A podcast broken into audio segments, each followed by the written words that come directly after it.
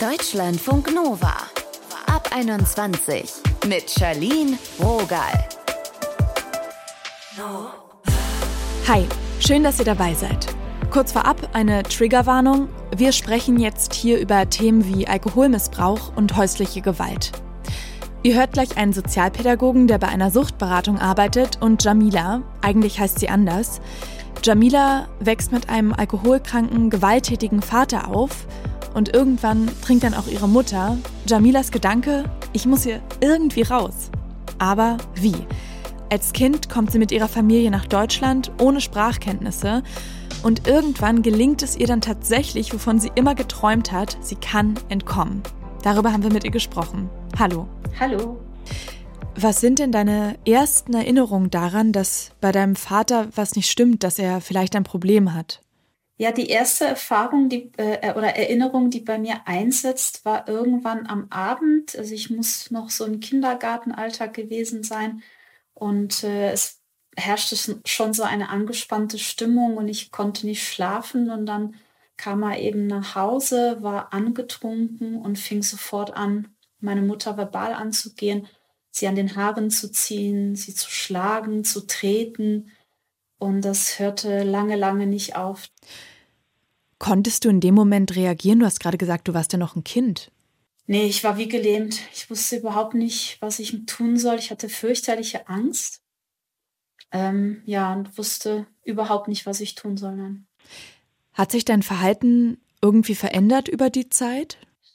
Also nicht wirklich. Meistens, wenn mein Vater gewalttätig war, habe ich nichts getan. Ich habe dann einmal, als ich schon Jugendliche war, versucht, die Polizei anzurufen, aber dann kam er sofort zum Telefon gestürmt und hat mir gedroht, wenn ich es wage, das zu tun, dann bringt er mich um. Und dann habe ich es sein gelassen. Oh, okay, das ist super heftig. Wie hast du das denn ausgehalten? Ich habe keine Ahnung. Ich weiß es wirklich nicht. Hast du dich denn manchmal da rausgedacht? Ja, absolut. Also ich ähm, habe extremes Ta Tagträumen entwickelt. Mhm und war viel in so Fantasiewelten und Geschichten. An was hast du da gedacht? Meistens an irgendwelche zukünftigen Erfolge meinerseits, wie ich dann, weiß ich nicht, ähm, irgendwie toll bin oder irgendwas richtig gut meistere oder ein glückliches Leben führe in einer in einer Familie, auch mit mehr Geld und äh, alle sind lieb und nett und alle mögen mich. Also ja, meistens waren es so Geschichten, in denen ich irgendwie so als Held aufgetreten bin. Das heißt, Armut war auch ein Thema bei euch? Leider ja. Hm. Wann hast du denn darüber nachgedacht, da irgendwie abzuhauen, rauszukommen? Ja, seit immer. Also ich wollte schon immer da weg. Ähm, bin auch als Kind öfter einfach weggelaufen. Allerdings war ich halt dann natürlich nicht so intelligent und bin meistens zu einer Freundin oder zu den Nachbarn und wurde sehr schnell wieder gefunden und nach Hause gebracht. Aber ich wollte schon immer weg. Immer, immer, immer. Egal wie, egal wohin. Ja. Das kann ich mir vorstellen. Also das hört sich wirklich Horror an, wenn du das so erzählst. Und ähm, ich weiß ja auch, ihr seid umgezogen von Polen nach Deutschland und da hat ja. Deine Mutter dann auch noch angefangen zu trinken. Wie bist du damit umgegangen? Konntest du damit überhaupt noch irgendwie umgehen? Ja, also ich muss dazu sagen, dass meine Mutter eigentlich schon immer getrunken hat, aber ähm, sie hat es irgendwie noch hinbekommen, normal zu leben. Also als wir dann nach Deutschland kamen, da wurde es dann halt richtig, also das ist komplett eskaliert und ähm, ich, also ich konnte gar nicht mit umgehen. Ich habe eigentlich immer versucht, mich zu verstecken. Schule, ja, das, also Schule war für mich ganz toll. Und äh, ansonsten habe ich viel im Park rumgehangen. Also ich habe immer versucht, hinauszuzögern, nach Hause zu gehen. Ja, und ansonsten weiß ich nicht, ich habe halt gedacht, okay, noch ein paar Jahre, dann bin ich 18, dann kann ich sowieso weg. Also ich, so das Licht am Ende des Tunnels habe ich gesehen, weil ich wusste, ich werde irgendwann erwachsen. Und du hast es ja dann rausgeschafft. Du hast geschafft zu entkommen mit 17. Wie lief mhm. das genau ab? Das ist ja auch eine wahnsinnig lange Zeit, gerade wenn das schon so früh begonnen hat. Ja, also ich habe nebenher schon neben der Schule gekellnert. Und in diesem Bistro, in dem ich gekellnert habe, hatte ich eine Arbeitskollegin, die war sehr nett. Und ja, mit ihr habe ich dann immer wieder mal so ein bisschen mich unterhalten und sie hat dann mitbekommen, was bei mir zu Hause los ist. Und sie hat mir den Tipp gegeben, zum Jugendamt zu gehen. Und das hast du dann auch gemacht? Genau, das habe ich sofort gemacht, bin dahin. Leider hat man mir am Anfang nicht geglaubt. Wow. Ähm, ja, das war hart. Und dachte ich, okay, dann wollten die irgendwie so einen Termin mit meinen Eltern vereinbaren. Habe ich gesagt, bitte nicht, bitte, bitte nicht. Weil dann wäre ja wirklich, also es wäre die Hölle gewesen. Also dann lassen Sie es lieber ganz bleiben. Und dann wollte ich weg und dann hat die eine Frau dann gesagt, okay, komm, wir helfen dir. Und äh, dann sind die unangekündigt zu meinen Eltern, als ich schon weg war. Und dann haben sie ja gesehen, was los war und dass ich auch nicht gelogen hatte. Und dann hatte ich äh, eben das betreute Wohnen. Allerdings auch nur so lange, bis ich das Abitur hatte. Dann hört das die Hilfe ja auf. Aber es war trotzdem gut. Das heißt, ging es dir dann sehr schnell sehr viel besser, so wie du dir das vorgestellt hast? Nicht ganz. Also das Problem, als ich dann alleine in meiner neuen Wohnung war, dann begannen bei mir massive Panikattacken und ich glaube auch eine gewisse Depression. Also ich fühlte mich unglaublich schlecht, super leer, antriebslos, total überfordert. Ähm, aber auch irgendwie so hoffnungslos, so als wäre, also so wie, wie ein Zombie eigentlich, so wie tot. Und wie ging es dann von da weiter für dich? Ja, also ich weiß nicht, ich habe keine Ahnung, wie ich das Abitur geschafft habe, aber ich habe es geschafft. Ähm, ich bin arbeiten gegangen, das war damals so das, was mir am meisten gefallen hat. Ich bin auch viel feiern gegangen, das hat mir auch gefallen. Und ähm, dann, genau, dann als ich mein Abitur hatte, hörte ja die Jugendamthilfe auf. Und dann musste ich notgedrungen nochmal zurück zu meinen Eltern ziehen, weil wo sollte ich hin? Ne? Ich konnte, ich wollte ja studieren gehen und äh, ich hatte da einfach nicht genug Geld, um mir jetzt eine eigene Wohnung zu mieten. Irgendwann konnte ich es auch durchsetzen, dass mein Vater mir mein Kindergeld gab, sodass ich mir ein Studentenwohnheim dort mieten konnte, wo ich studiert habe.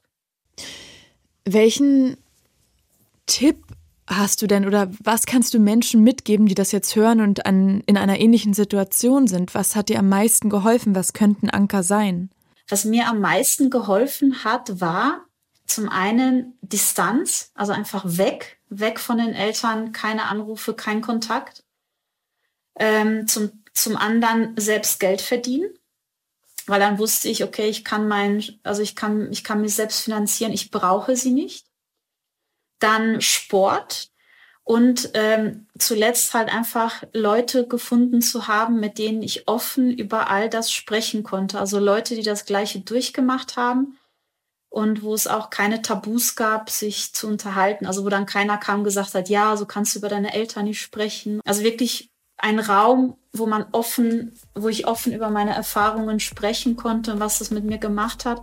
Das habe ich eben in so einer speziellen Selbsthilfegruppe gefunden. Danke, Jamida, für deine Zeit und danke, dass du uns von deinem Weg erzählt hast. Gerne. Deutschlandfunk Nova. Alkohol spielt in unserer Gesellschaft schon eine große Rolle und in Deutschland wird immer noch im Schnitt weit mehr getrunken als in vielen anderen Ländern. Was tun, wenn Menschen, die uns nahestehen, zu viel trinken? Darüber haben wir mit Dirk Kratz gesprochen. Er ist Geschäftsführer des Therapieverbundes Ludwigsmühle in Landau und arbeitet dort auch mit Angehörigen von Suchterkrankten. Hallo Dirk. Hallo. Woran kann ich denn erkennen, dass jemand vielleicht zu viel trinkt? Ich meine, wir trinken ja alle mal oder die meisten von uns wahrscheinlich gerne. Ja, das ist tatsächlich ähm, in Deutschland gar nicht so einfach zu mhm. sagen, denn ähm, der Alkoholkonsum ist generell sehr hoch. Wenn man da ähm, mal in die, ja, die ICD-11 schaut, also das Klassifikationssystem für äh, Krankheiten, mhm. dann wird davon schon gesprochen, dass ein täglicher Konsum schon ja als Abhängigkeit gewertet werden könnte. Also man da setzt man bewusst die Grenze sehr niedrig. Und wenn man jetzt allerdings schaut, dass unsere Kultur eigentlich sehr eng mit dem Alkoholkonsum verbunden ist, so fällt das gar nicht so einfach auf. Also wann ist es zu viel oder wann ist zu wenig. Und das ist, kann schon im Einzelfall ein Problem sein. Wie taste ich mich da richtig vor? Also, ich glaube, du trinkst so viel, hören ja die wenigsten gern. Ja, klar. Also es gilt ja für alle anderen Sachen. Du machst das zu viel oder du konsumierst hier zu viel, zu viel Handy, zu viel Fernsehen. Das sind ja immer noch mal ja ähm, so bestimmte Punkte, wo was auffällt, das was in der Beziehung nicht stimmt. Und ich glaube, das ist für Angehörige einfach noch mal der wichtigste Marker, als wenn man sich jetzt nach irgendwelchen Klassifikationssystemen oder so richtet, sondern ich bemerke als allererstes im Grunde, dass in der Beziehung was nicht stimmt und äh, es stimmt stimmt nicht, weil eine bestimmte Tätigkeit oder eine bestimmte Substanz konsumiert wird oder auch zu viel konsumiert wird. Und das ist schon, wäre schon der erste Punkt, ähm, wo man merken könnte, dass hier was nicht stimmt. Ähm, kannst du mal ein Beispiel nennen, wenn was äh, in, auf der Beziehungsebene nicht, nicht stimmt? Was meinst du damit? Was hast du da erlebt, gehört? Naja, im Grunde geht es dann darum, gibt es Konflikte um den Substanzkonsum beispielsweise? Also gibt es da häufiger Diskussionen oder Auseinandersetzungen? Also jetzt ein Beispiel ist zum Beispiel, dass man verabredet sich abends, man geht zusammen auf eine Party und äh, man muss fahren und man macht vorher aus, okay, ein Partner fährt mhm. am Ende, so dass der andere ein bisschen trinken kann. Und am Ende ist aber so, dass beide irgendwie betrunken sind oder der eine sich ja nicht an die Vereinbarung gehalten hat. Also ich glaube, das ist ein, ein Kriterium, das man schon bewusst nennen kann, also nicht mehr kontrollieren kann, wie viel man konsumiert, sodass man sich an Absprachen hält, dann ist auf jeden Fall eine Problemlage da. Wenn jetzt ein Mensch, der uns nahesteht, wirklich eine Alkoholsucht entwickelt, bringt uns das selbst auch in Gefahr, irgendwie süchtig zu werden? Also wenn man Angehöriger ist, dann ist es meistens erst so, dass man auf diese Beziehungsstörung ja so reagiert, dass man sich entweder anpasst, also entweder versucht, dafür sorglich irgendwie hinzugucken und mhm. zu sagen, ja, vielleicht hat er ein Problem und irgendwie vielleicht kann ich was da zu tun, dass das Problem ein bisschen kleiner ist. Oder ähm, man reagiert eher mit Druck, also man geht in den Konflikt rein und was allerdings auch sehr, ja, sehr, sehr, äh, sehr, sehr anstrengend ist. Und beides ist sehr anstrengend. Und dann ist es eher die Gefahr, dass man sich selber verbraucht. Also Angehörige sagen sehr, sehr häufig, den Satz habe ich schon häufiger gehört, man hat sich in der Sucht des anderen vergessen. Also man hat mhm. sich selber vergessen, so dass man sich komplett dem anderen zuwendet. Und das ist das, was Sucht dann auch schafft. Es, so, Sucht wird zum Zentrum dann von so einer Beziehung. Also weder der eine, ähm, der diesen Substanzkonsum hat, noch die andere Person können sich dann von dieser Sucht entziehen. Lass uns noch mal konkreter werden. Was kann ich denn sagen? Wie kann ich das am besten formulieren, wenn ich zum Beispiel merke, meine Schwester, mein Bruder, die trinken wirklich über jeden Spaß hinaus. Also da ist irgendein Problem da. Was, was sind so die ersten Momente? Wie kann man das gut kommunizieren, um auch wirklich was zu bewirken? Also es ist sehr schwer darüber zu kommunizieren, weil sehr häufig die Erfahrung von Angehörigen ist, dass man nicht die Wahrheit erfährt oder nicht die ganze Wahrheit, wenn man die Person, die mehr konsumiert äh, oder auch ja Suchtverhalten zeigt, einfach auch nicht die Wahrheit sagt. Mhm. Ähm, Im Grunde muss man das trotzdem tun. Also man muss trotzdem die Konfrontation gehen und gucken, was bewirkt das. Und ich würde sagen, in so Phasen des, das sagt man zu Risikokonsum, also wenn es gerade mal so ein bisschen mehr geworden ist mhm. und man jetzt noch nicht von einem Abhängigkeitsverhalten oder einem Suchtverhalten sprechen kann. Der Übergang ist sehr, sehr fließend. Und dann äh, kann das sein, vor allem nach ja, Vorfällen wie jemand hat sich wirklich komplett ausgeschossen auf mhm. irgendeiner Party und dem geht es dann mehrere Tage schlecht und dann kann man sagen, okay, hast du ja gelernt, ne, ist nicht gut und vielleicht sollst du generell jetzt mal ein bisschen runterschalten und wenn die Person da noch zugänglich ist und dann kann das ja auch sein, dass da sich auch schon eine Besserung entwickelt. Ähm, wenn dann aber trotzdem ein sehr starkes Abwehrverhalten kommt, kommt, ähm, dann äh, kann es sehr schwer sein, an der Stelle irgendwie weiterzumachen. Es gibt ja vielleicht auch irgendwann mal den Punkt, wo man merkt, jetzt muss ich mich in Sicherheit bringen oder zumindest wesentlich stärker abgrenzen. Ja. Wie mache ich das am besten? Das mache ich, indem ich auf jeden Fall die Problematik zur Sprache bringe. Also ein großes Problem ist, dass dann aus ähm, Substanzkonsum oder Sucht oder ja, Sucht in der Familie sehr häufig ein Geheimnis gemacht wird. Aufgrund von ja, Stigmatisierungsangst, weil Sucht einfach auch mit ja, vielen Stigmatisierungstendenzen in der Gesellschaft verbunden ist. Und die Angst ist ja davor nicht unberechtigt. Das heißt, äh, der erste Schritt wäre, diese Hürde zu überwinden und sich jemanden zu öffnen. Also der einem nahesteht, Freundeskreis, Familie, was auch immer, auch wenn das erstmal schwer sein muss. Also eine Person, die einen jetzt erstmal deswegen jetzt nicht fertig macht, vor allem wenn man hat selbst als Angehörige ja nicht das Problem, sondern das ist ja die Beziehung, man versucht das hier irgendwie zu lösen. Mhm. Ein anderer Schritt kann natürlich auch die Suchtberatungsstelle sein. Auch, also wenn man merkt, ich habe ein Problem und ich merke, dass da mit, bei einem Angehörigen ein Suchtproblem vorliegt, dann auf jeden Fall auf die ja, wohnortnahe Suchtberatung zugehen. Wo ziehst denn du die Grenze ab? Wann sollten wir mit externen Personen sprechen? Wo ist noch ein Bereich, wo man das so zu zweit aushandeln kann, wenn man sich denn darauf einlässt, diesen Schritt zu gehen? Naja, solange die gegenüberliegende Person, um, um die es geht, noch ansprechbar ist in ihrem Konsumverhalten und mhm. äh, man auch merkt, dass äh, hier eine gewisse Einsichtigkeit ist, dass man eigentlich noch klar kommunizieren kann, ohne da jetzt einen riesen Konflikt vom Zaun zu brechen dann ähm, sicherlich, dann kann man das mit der Person klären. Aber ab einem bestimmten Zeitpunkt wird man dann schon merken, dass das einfach in so einem Wortgefecht, das könnte man sagen, in so Nein, doch, Nein, doch, ja, äh, endet. Und äh, dann ist schon kein Zugang mehr da. Das merkt man ja dann auch. Und dann sollte man auf jeden Fall schauen, dass man das jetzt nicht runterschluckt. Das ist sehr häufig, was dann Angehörige tun. Einfach nicht nach außen gehen oder auch neue Rollen zu akzeptieren. Das ist das, was auch Angehörigen dann auch mitmachen, ist, dass durch dieses Verhalten auch ja, neue Beziehungsrollen entstehen. Klassischerweise zum Beispiel der Controletti, ja, dass man viel stärker als vorher irgendwie kontrolliert, hat die Person jetzt, wie viel Alkohol habe ich zu Hause, hat die jetzt wieder was getrunken und ich habe es nicht mitbekommen. Und da braucht man Hilfe von außen. Danke, Dirk, für deine Zeit. Gerne. Dirk Kratz habt ihr gehört, er ist Sozialpädagoge und ihr könnt ihn auch in einem Podcast über Sucht- und Drogenhilfe hören. Freiheit ohne Druck heißt er. Wir sind jetzt am Ende dieser Folge. Falls euch das Thema bewegt und ihr mehr Erfahrungsberichte hören wollt, dann klickt doch mal unseren Story-Podcast 100.